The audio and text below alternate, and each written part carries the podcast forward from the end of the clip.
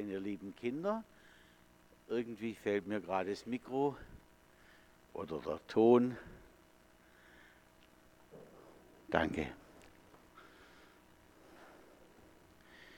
Wir hören heute als Predigtext auf Worte aus einem ganz zentralen Brief des Apostels Paulus an die damalige Hauptstadt Rom, an die Christen dort Römer 14, die Verse 10 bis 13. Du aber, was richtest du deinen Bruder? Oder du, was verachtest du deinen Bruder? Wir werden alle vor den Richterstuhl Gottes gestellt werden. Denn es steht geschrieben, so wahr ich lebe, spricht der Herr, mir sollen sich alle Knie beugen und alle Zungen sollen bekennen so wird nun jeder von uns für sich selbst Gott Rechenschaft geben. Darum lasst uns nicht mehr einer den anderen richten, sondern richtet vielmehr darauf euren Sinn, dass niemand seinem Bruder einen Anstoß oder Ärgernis bereite. Herr, danke für die deutlichen, klaren Worte. Amen. Von hier oben hat man ja einen wunderbaren Ausblick. Und ich sehe Menschen, da sieht keiner dem anderen ähnlich. Jeder auf seine Weise unterschiedlich. Aber ich glaube, eine Grundeigenschaft, die haben wir wohl fast alle. Lassen Sie es von meinem Vater vielleicht weiter erzählen. Mein Vater hatte, der hieß Gerhard und sein kleinerer Bruder, der hieß Herbert. Der hat später noch als alter Mann immer so genäselt, aber das hat er sicher als Kind auch schon gemacht. Jedenfalls, dieser kleine Herbert, wie es eben oft so ist, hat seinen älteren Bruder bis aufs Blut gereizt. Immer wieder. Und irgendwann ist dann die Hand meines Vaters nach ihm ausgerutscht. Ging gar nicht anders. Und dann aber sprang er zur Mutter. Mutti, der Gerhard hat mich geschlagen. Das hat mir mein Vater oft erzählt, genau in diesem Ton. Und dann kriegte er als der Ältere, ja, Hiebe, das gab es damals noch feste. Und der kleine Bruder, der stand da, hat da zugeschaut, nicht ohne Freude. Und es fiel auf ihn das Licht des Schuldlosen. Das funktioniert. Es funktioniert bei Bürgermeisterwahlen wenn manchmal so im Endkampf richtig mit der Dreckschleuder um sich geschossen wird und auch in der ganz großen Politik. Wenn es einem gelingt, den Konkurrenten in den Schmutz zu ziehen, hinunterzurichten, abzuurteilen, dann scheint man selber einen guten Ruf zu haben. Das ist ganz komisch.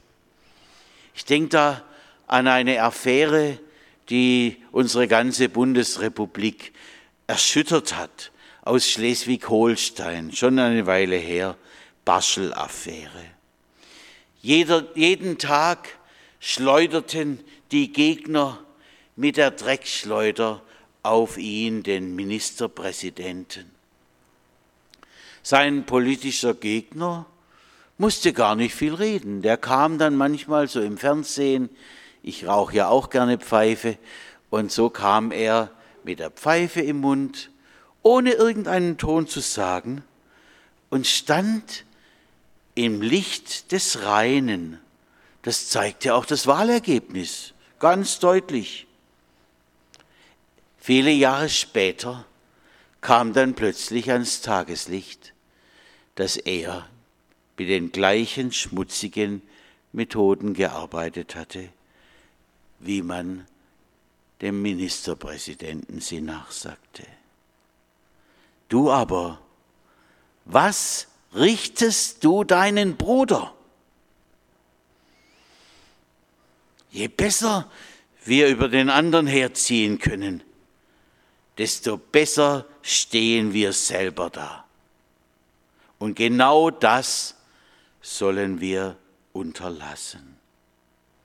Wir sollen nicht hergehen und andere Menschen aburteilen und richten. Nicht Menschen durch den Kakao ziehen. Wenn uns jemand was anvertrauen möchte, so wissen Sie diese Situation, hast du auch schon gehört. Da, da hören wir ja ganz intensiv zu, nicht wahr? Aber stattdessen sollen wir diesem anderen erst einmal drei Siebe vorhalten. Ich koche ja jetzt so inzwischen auch gern und so einfach so ein Sieb, wo manche Dinge nicht durchpassen. Und das erste Sieb soll heißen, halt, bevor du mir das erzählst, frage ich dich, bringt es mir etwas, wenn ich das weiß? Wenn der andere sagt, hat dir direkt bringt's eigentlich nichts, dann legen wir das zweite Sieb an. Hast du das, was du mir da erzählen willst, selber erlebt? Und wenn er dann sagt, nö, dabei war ich nicht, dann das dritte Sieb. Bist du ganz sicher, dass das, was du mir sagen willst, auch stimmt? Ha, beweisen kann ich's nicht, aber es spricht sehr viel dafür.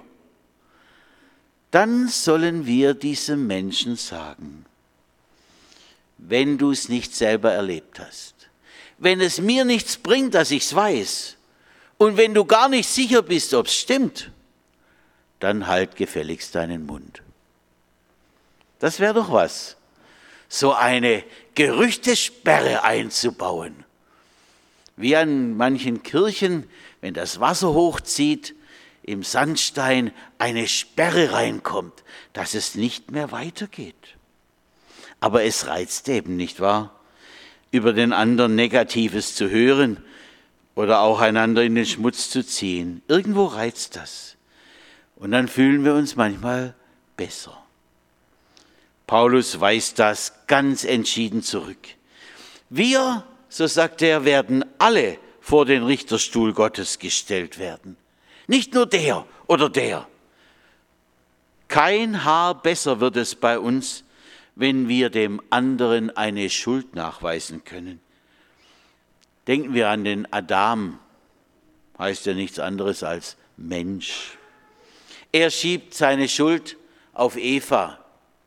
Die war's, die hat angefangen, wie bei den Kindern, nicht wahr?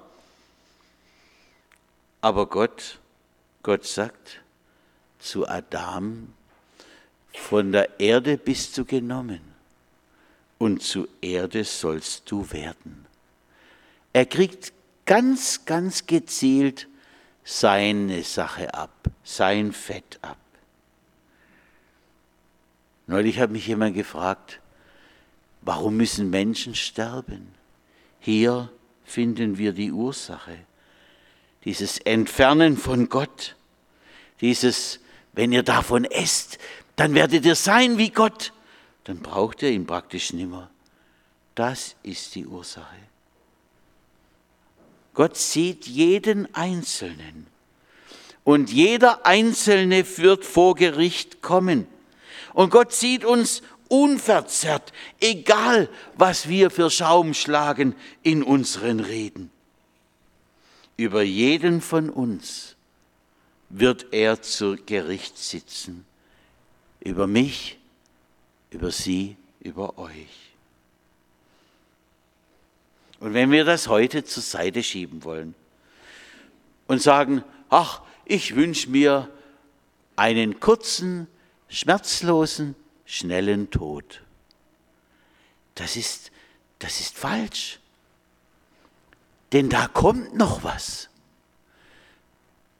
Ich habe es neulich, als ich Manfred Siebald ankündigte am Abend, habe ich es aus einem Lied zitiert. Das wird ein Staunen geben, ein Köpfe verdrehen, wenn wir nach diesem Leben endlich zu sehen bekommen, wer von ihm verstoßen wird, wer angenommen. Werden wir da bestehen? Ich muss immer wieder denken, wissen Sie, in Deutschland ist es so, wie es früher auch war. Da gab es früher so Landesherren, und die haben immer mal wieder viele, viele Leute eingeladen und dann wurde zur Hetzjagd geblasen. Und so passiert es heute so alle Dreivierteljahre mit irgendeinem Menschen, der in Funk, Fernsehen, Presse durch den Kakao gezogen wird, bis zum letzten. Manchmal weiß man gar nicht mehr, was er gemacht hat, aber verurteilt wird er. Und da muss ich denken, wenn das jetzt bei mir passieren würde? Was würden Sie da alles hervorzerren? Wie viel Negatives steht auf meinem Konto? Wie oft bin ich dem ausgewichen, was Gott von mir wollte? Wie oft habe ich sie gebrochen, seine Gebote, auch in meinen Gedanken? Und so weit geht Jesus, dass er die Gedanken von uns sieht. Paulus schreibt, darum lasst uns nicht mehr einer den anderen richten, sondern richtet vielmehr darauf euren Sinn, dass niemand seinem Bruder einen Anstoß oder Ärgernis bereite. Wir sollen ganz anders und neu lernen, umzugehen mit unserem Bruder und unserer Schwester, die in ihm ja unsere Geschwister sind. Jeder wird einzeln zur Rechenschaft gezogen.